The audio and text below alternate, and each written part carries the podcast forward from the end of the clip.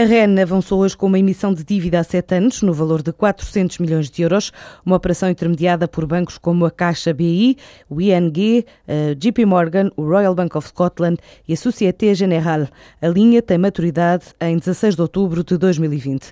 A REN realizou hoje uma visita à subestação da Maia, um investimento de 20 milhões de euros que pretende reforçar a capacidade de energia na região do Grande Porto. Este projeto passa por ser uma alternativa à subestação situada no Conselho de Paredes e fortalece a capacidade de transporte, qualidade e garantia de abastecimento dos consumos na região. Teve preocupações de redução do impacto ambiental. A portuguesa Quidgest estabeleceu mais uma parceria no Reino Unido com a Arcos Global e outra em Atlanta. A faturação externa representa já 50% do volume de negócios desta tecnológica, que fornece soluções de software de gestão. Estuda agora a entrada na Indonésia, África do Sul, Noruega, Chile, Colômbia e Canadá, depois de começar há sete anos o processo de internacionalização em Timor-Leste.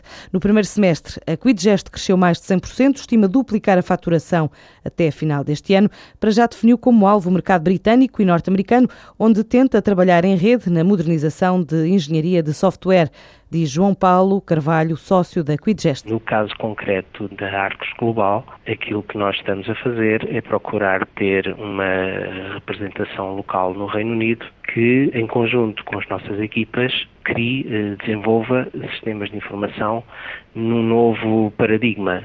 Eh, o contrato em Atlanta é com uma empresa que presta serviços de consultoria na área da gestão estratégica e do Balance Scorecard para eh, prestarem um serviço mais próximo do cliente. E é isso que vamos fazer em Atlanta. E há alguns países que estão na próxima vaga de mercados onde pretendemos entrar, em concreto a Indonésia, a África do Sul, a Noruega, Canadá, Chile, a Colômbia, é um conjunto de cinco a seis países que serão os próximos em que nós procuraremos entrar. A Quidgest já tem filiais em território timorense, também em Macau e em Moçambique, tem ainda presença indireta em El Salvador, Nicarágua, Angola e Polónia.